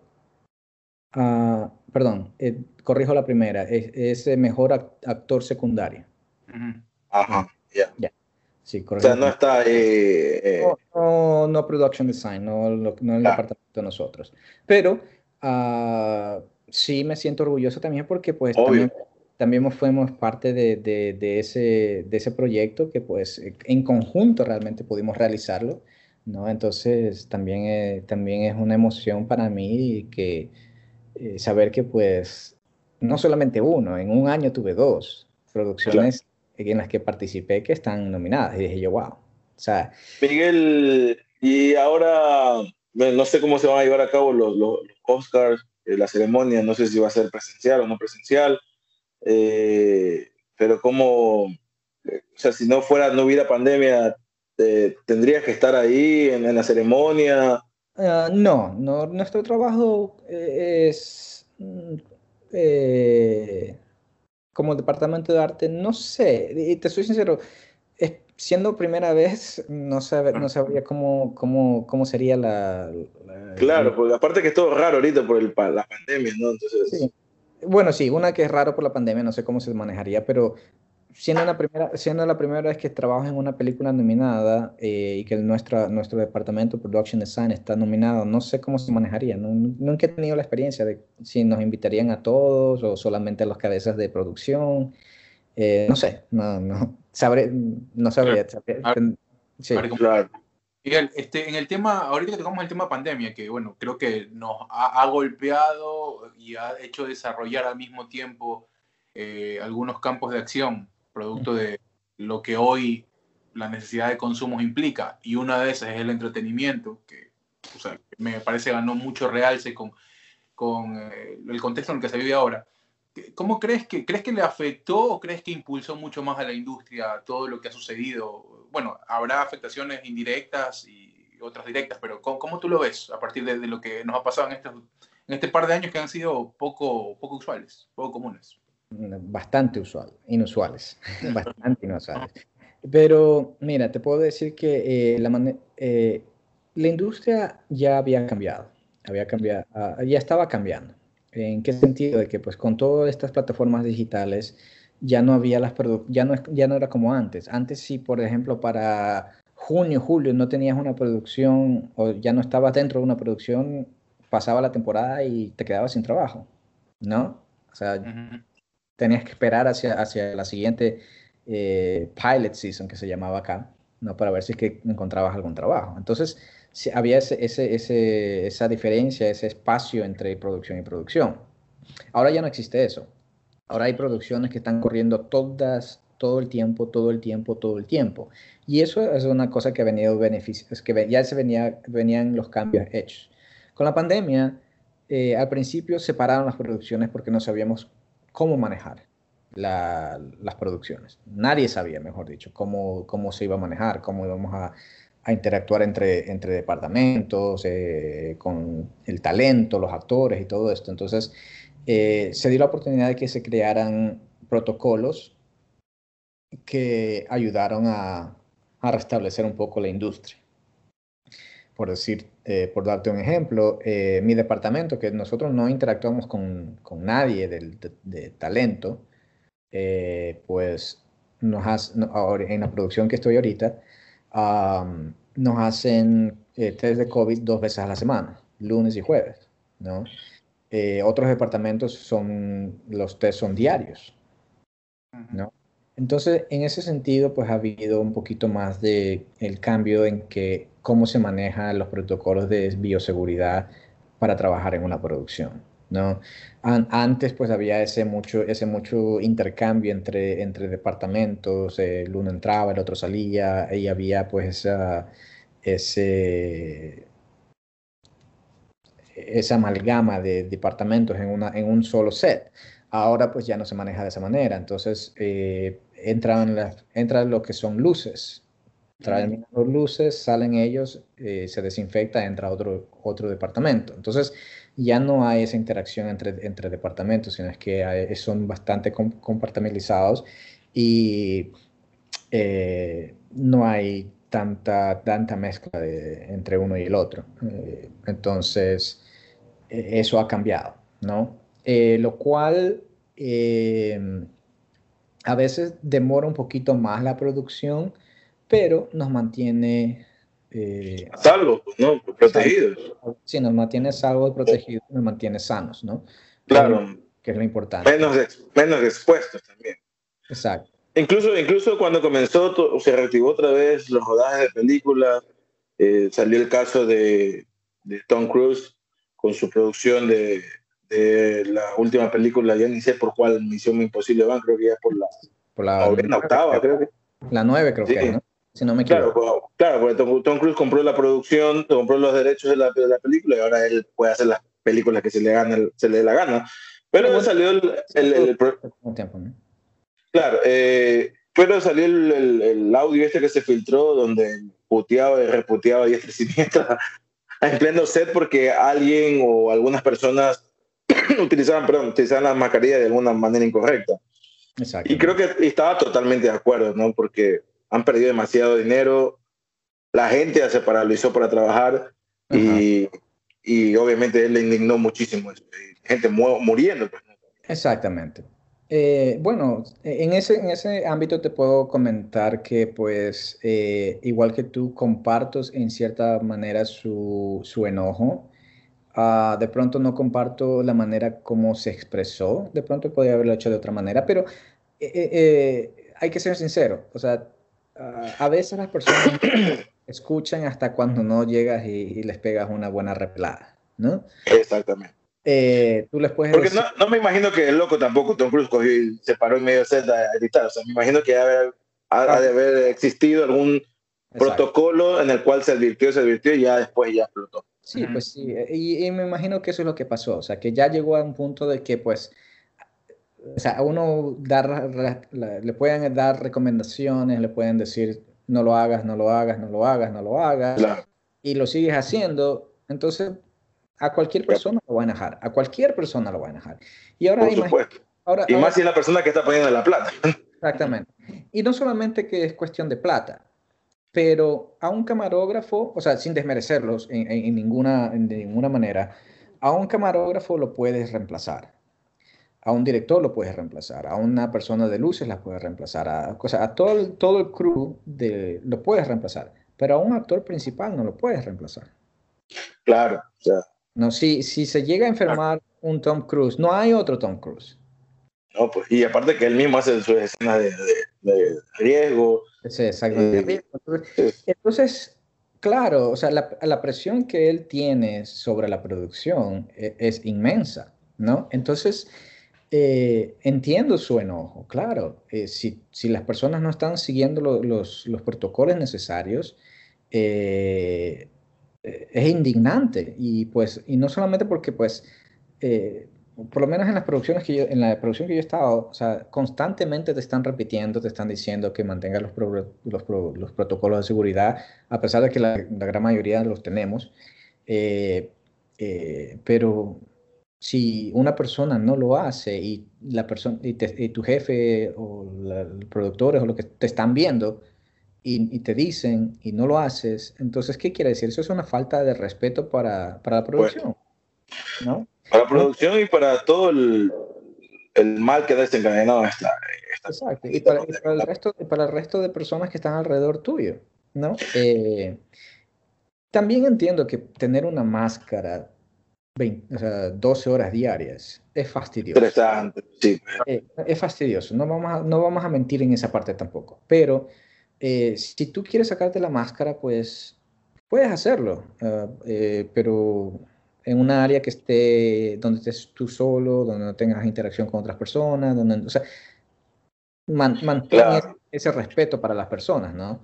Entonces, claro, y, y, nosotros tenemos, eh, bueno, por decirte, eh, para darte mi ejemplo, ¿no? Eh, yo tengo mi propia oficina, entonces, de cuando yo estoy solo en mi oficina, dentro de mi oficina, yo puedo cerrar la puerta y sacarme la máscara. Y puedo, trabajar, puedo trabajar todo el día con la, sin máscara. Pero cuando yo voy afuera o con el resto de personas, pues tengo que, que... Tengo que necesitar la máscara. Entonces, claro, todo departamento es distinto, pero si tienes oportunidad, cuando tú te vas para otro lado, te sacas la máscara, tratas, puedes respirar tranquilo, puedes hacer ciertas cosas, pero la cuestión es de no estar juntos eh, o aglomerados con... Claro, interactuando sin la máscara, pues no se puede. Eh, Miguel, eh, salud.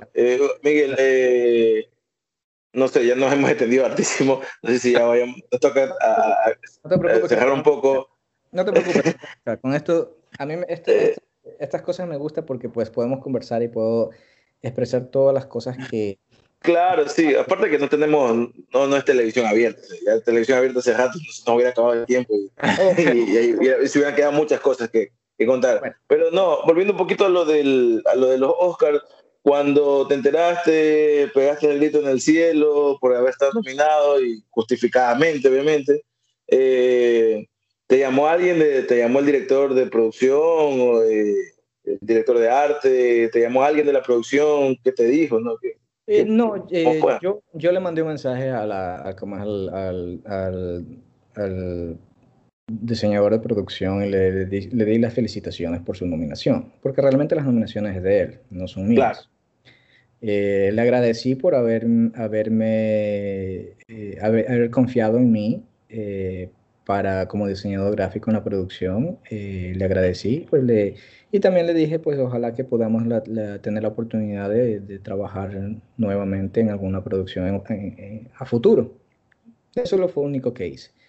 Eh, de ahí no, no, recibí realmente llamadas de, otro, de otras partes de producción o qué sé yo. Eh, y, lo, que fue, lo que sí hice fue poner ese, ese mensaje en, en, mis redes sociales de, o sea, de eh, felicitando también a, o sea, a, las, partes nominadas eh, y agradeciéndole a todo el mundo por haberme ah, recibido y haberme hecho parte del, del, departamento de arte ¿no? y estar en, ese, en, ese, en esas categorías. De ahí es que se desencadenaron tantas uh, llamadas, claro. tantos, tantos intereses de, diferentes medios. Claro, porque mientras uno no, no alborote el avispero, no, los medios ecuatorianos no te van a estar, nadie se va a poner a investigar cuántos ecuatorianos están en el cine actualmente trabajando. Exactamente. Bueno, yo había tenido la oportunidad de, como es, de, de publicar, eh, que me hicieron una publicación en El Universo. Entonces, eh, la, la, la, periodista, ella me seguía en las redes sociales. Entonces ahí fue donde me contactó otra vez y de ahí me refirió con otra persona que estaba manejando todo lo que era entretenimiento para lo que es los uh, Oscars y todo eso, las noticias. Y ahí fue que comenzó. También ahí comenzó un poquito el error. ¿no? claro, pues sí. Que me pusieron, como director de arte, ¿no? Eh, y no, esa no era la... Pero es, es que ese es el, mal del, la inmediatez de, de, los medios, es la cuestión que a veces eh, hace que, que, la gente, o los medios en sí, cometan el, error de, publicar cualquier cosa. Y yo, y, me, y yo me reía porque eh, en el título principal pusieron director de arte relacionado con una película nominada, después abajo me pusieron diseñador, diseñador de arte, después abajo me pusieron diseñador gráfico, entonces me pusieron, me pusieron de todo. Nada más. Exacto. Entonces, sí, siempre, siempre que, que, están ese tipo de cosas, siempre digo, sean un poco más generales, pues, si no saben, pues mejor ser general a no a cagarla. Pero bueno, son cuestiones de, de departamentos que no nos manejan. Eh, ¿cuál, es tu cercanía, ¿Cuál es tu cercanía con Ecuador? ¿Qué, qué, o sea, obviamente uno, tú tienes muchísimo tiempo acá en los Estados Unidos. Este, ¿cuál, ¿cómo se ha ido convirtiendo esa relación desde el país del que tú dejaste alguna vez y que, bueno, ahora está lejano? Eso, eso me gustaría saber, porque también tiene que ver mucho, ¿no? Tú dices, este, estos espacios, por ejemplo, que aquí como hablamos, un poco más sueltos, eh, te, debe recordar un poco al, país y todo eso. ¿eh? ¿Cuál, es, cuál es tu...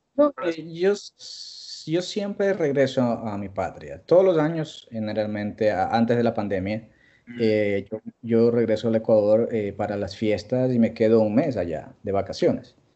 visitando a la familia, disfrutando mi, mi, patria, mi comida, mis playas, mi encebollado, ceviche concha, como es este, un seco chivo. Bastante, bastante guayaquileño. Eh, y, y, te soy sincero que mi, a futuro, mi, mi, mi, mi anhelo sería poder eh, trabajar eh, conjuntamente. No, yo no creo que regresarme 100% al Ecuador es mi meta, pero sí me gustaría de pronto estar unos dos, tres meses allá, regresar para acá cuando tengo los proyectos, continuar proyectos aquí, eh, y compartir de pronto allá en Ecuador con, con otros artistas que están haciendo sin local, eh, compartir mis experiencias, conversar con ellos, ver lo que están haciendo, qué es lo que se puede hacer, qué es lo que se puede mejorar tratar de pronto de conectarme con la Comisión Fílmica Ecuatoriana, ver cómo pues, se podría impulsar ciertas cosas eh, o buscarle algo, ¿no? Eh, charlas con, con estudiantes, eh, no sé si de pronto los municipios, municipio de Guayaquil estuviera interesado de pronto en hacer algo. O sea, yo estoy dispuesto a, esa es una de las cosas, ¿no? De, de, de tratar de, de compartir mis experiencias, mis vivencias, mis conocimientos, lo que yo he, logrado aprender con, con, los que vienen atrás mío, ¿no? Ya sea aquí, que aquí también he ayudado a varias personas, eh, o imagínate más aún con gente de, de, mi propio país, ¿no? Eh, fomentar de pronto una, unas personas que puedan, que puedan eh, viajar acá de cierta manera. Hay tantos, tantos eh, programas que están disponibles para gente de talento acá que pueden venir con una visa de estudiante, con una visa de talento eh, y pues comenzar a abrirse campo. No les voy a decir que las cosas son fáciles porque no son así. no, es, no es fácil. ustedes que ya viven acá se pueden pueden dar testimonio de eso. No, eh, no es como dice la canción de, de cómo es del gran combo de Puerto Rico que dice ya llegué y pegué. No, toma tiempo eh, y como siempre digo yo, no es una ensaladita light, ¿no? Eh, pero, pero no es imposible, ¿no? Incluso yo conozco aquí personas, a dos, dos o tres personas que por mi vinculación con la producción de Colombia, colombianos que han venido acá con ese tipo de, de formación, de visas y qué sé yo, y se, y se han podido establecer con, con, productoras acá y se han quedado. Y comienzan, y comienzan a, han seguido trabajando en cosas acá y pequeñas, pero, pero van avanzando. ¿no? Y eso, es lo, eso, eso, es lo, eso es lo bonito. ¿no? Eh, sigo ayudando, por ejemplo, hay, ha habido personas con estudiantes que me han pedido ayuda y les he ayudado en sus producciones y a veces no les he cobrado nada más que lo mínimo por, por, por mi trabajo y les, he dado, les he dado la mano, ¿no? Y pues también, también formando un semillero porque en algún momento pues estas, estos nuevos jóvenes, estos nuevos talentos son los que van a ser el futuro de, del cine, ¿no? De, de, de, que me den trabajo a mí también, ¿no? Claro. Pues estoy claro. Sí, bueno, aquí tienes a dos cargacables profesionales, o sea, si necesitas, hermano, ahí estamos a la hora. o sea, yo he tenido eh, me encanta el cine, encanta el cine, he tenido experiencia mucho, o sea, en, Ecuador de, de hacer eh, cortometrajes, sí, sí, he hecho como unos ocho o siete cortometrajes. Eh, par de documentales, obviamente no es nada parecido a lo que se hace acá, pero siempre me ha, encantado estar atrás de, de cámara en la producción, haciendo cámara, sonido, eh, obviamente de una manera, como te dije, mucho más artesanal, pero siempre me ha gustado eso ahí. Y, incluso aquí, que cuando, veo estas cosas que, que, a veces pasan, aquí está cerrada alguna calle, alguna cosa, me quedo viendo, me parece espectacular. Y es que así, así se comienza, o sea, la manera artesanal es como comenzamos, así comencé yo también. Al principio pues me tocó hacer con las uñas las cosas, ¿no? Uh, y poco a poco vas creciendo, poco a poco te vas abriendo, poco a poco vas haciendo mejor, mejores equipos. Y, y, una de las cosas que sería importante ahora, por ejemplo, tú, eh, nosotros mejor dicho, que estamos ahorita conversando, ¿no? Hugo, tú, Byron, yo, o sea, podríamos formar una, un equipo de, de, ecuatorianos que estamos en el medio, ¿no? De, de, abrir una conversación, de abrir una conversación, de abrir un grupo donde nos podamos reunir, podamos compartir ideas, compartir qué es lo que está pasando en el medio. Eh, y quién sabe, pues eso puede, puede dar este paso a, a una producción o puede dar paso a, no, no sé, yo, es por, mi, mi, mi, mente viaja, decirte, por una, una, representación de un ministerio, que se me entiende, algo que realmente pueda enlazar el talento con los procesos, ¿no? Sí, eh, verdad. Eh, bueno, no sé cómo funciona aquí en Estados Unidos, en Ecuador. Es muy burocrático el asunto. Eh, me ha tocado lidiar con ese tipo de cosas. y bueno, eh, el, impulso, que le dan al, arte cinematográfica es muy limitado. Pero hay, hay esos, estos fondos a veces. Pero, pero esa es la ventaja, digo, al menos por lo menos pienso yo, de tener, eh, de tener una, de tener este, ecuatorianos, diga, como yo, que hemos, estamos en el medio, que estamos, o que, hemos, que hemos brillado un poquito, ¿no? Entonces eso puede despertar el interés de que otras personas o que otras, otras, otras, otras, otras talentos también vengan. Claro, se, unan.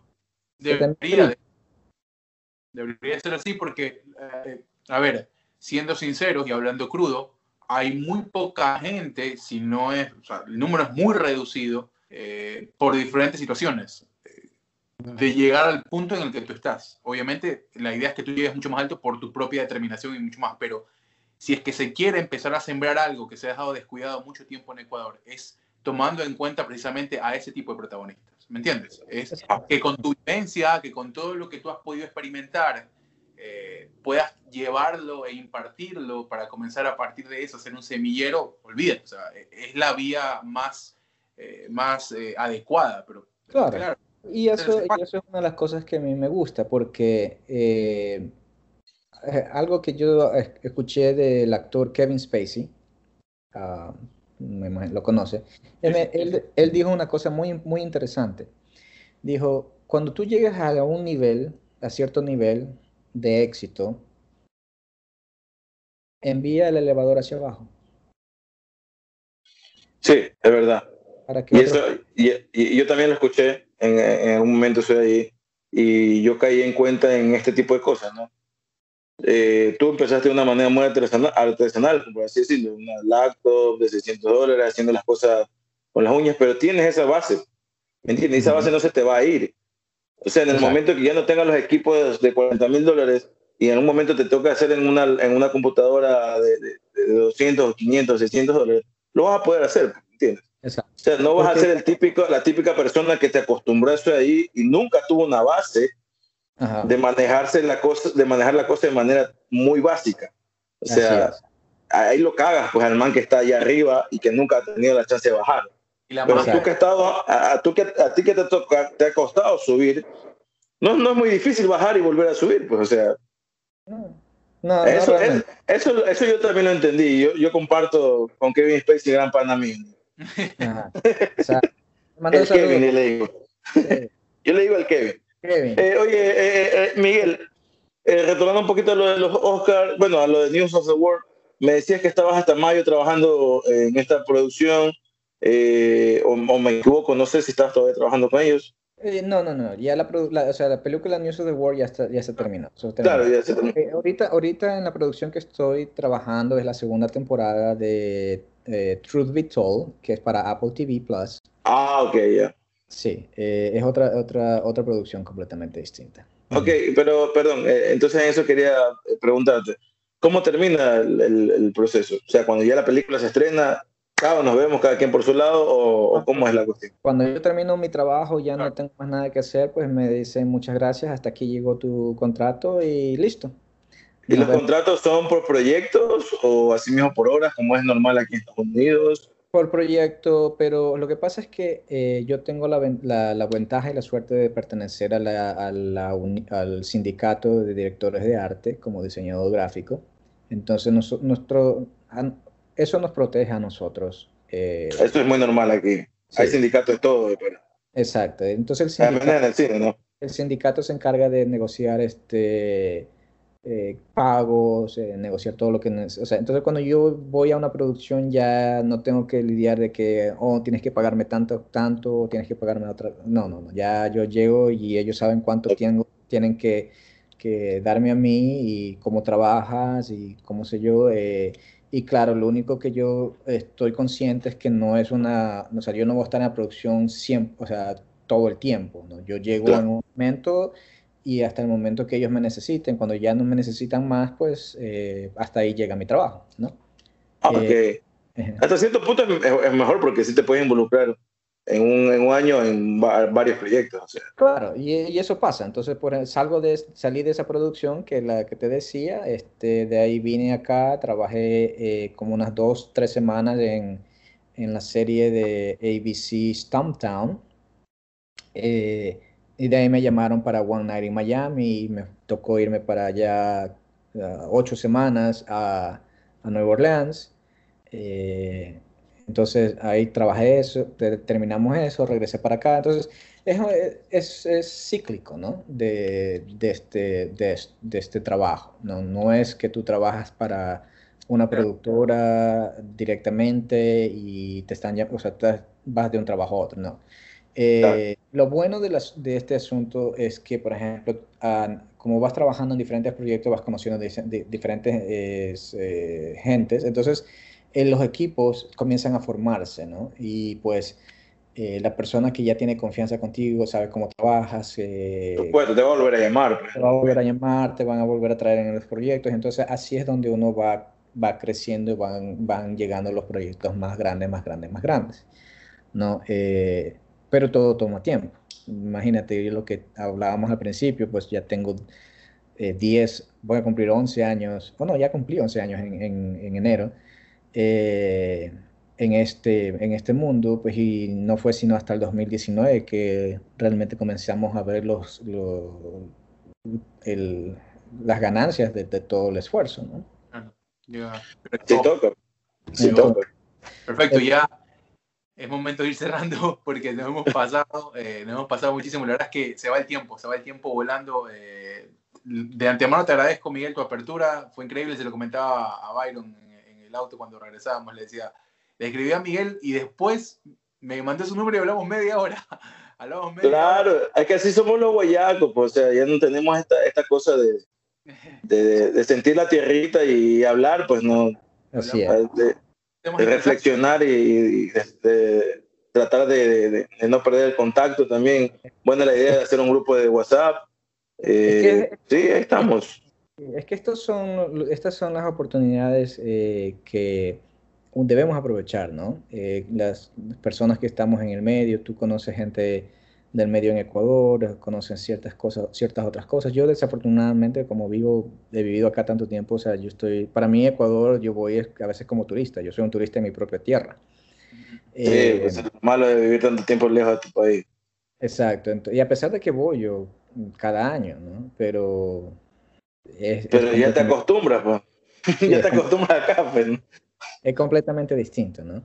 Uh, pero eh, eso es lo bueno. A mí, a mí me gusta compartir, me gusta conversar y, lo que hemos conversado, o sea, hay muchas, muchas cosas más que, temas que tocar, ¿no? En algún otro momento podríamos tener la oportunidad. Eh, eh, les agradezco también por el interés, por ese, esa apertura que me han dado de poder conversar con ustedes, de poder presentar quién soy, mi trabajo y lo que yo hago con, con su audiencia. Eh, y gracias a ti también por abrirte, porque a veces ya llegan a ciertos puntos y tú dices, no, es que estoy muy ocupado. pero te has dado la, oportunidad y te has dado también el tiempo para, para pararnos bolas, ¿no? Como siempre nosotros decimos. No, y, eh, y eso, es una de, las cosas que yo quiero hacer, ¿no? Como le, decía yo también a, Hugo cuando conversamos, ¿no? De poder conversar, de poder abrir eh, eh, la conversación con otras personas, ¿no? Que, no solamente con ustedes en los medios, ¿no? Pero al público en general, de, poder inspirar, de poder eh, dar conocimiento, de poder hacer una guía, de poder ser un... no te puedo decir que les, voy a les puedo dar trabajo, ¿no? Porque pues esta industria no se maneja de esa manera, pero sí puedo pero sí puedo dar eh, un consejo sano, un consejo que digan, no, mira, sabes que haz las cosas así o mira estas cosas acá. Eh, y una de las cosas que a mí me, que me gusta mucho hacer es eh, aplicar el, proverbio chino que dice que si alguien tiene hambre no le, no le des un pez, enséñale a pescar. Claro. Sí, totalmente. sí, porque tú le enseñas a pescar, nunca más va a poder, nunca va a poder tener hambre. Entonces, e, ese, ese es, mi, ese es mi, mi, filosofía de vida y qué es lo que yo quiero hacer, ¿no? También con, con, otras, con otros artistas, con otros talentos que vengan tras mí. A mí que, Muy bien, Miguel. Muy bien, Miguel. Te lo agradecemos muchísimo. Ha sido una profunda eh, conversación acerca de, tu vida, acerca de, de, tu vida profesional, también tu vida personal. Eh, nos ha dado eh, cierta, nos ha desasnado de ciertos temas que no sabíamos. Eh, y creo que a muchas personas que les encanta este mundo del cine, que hay muchas personas en Ecuador que les gusta.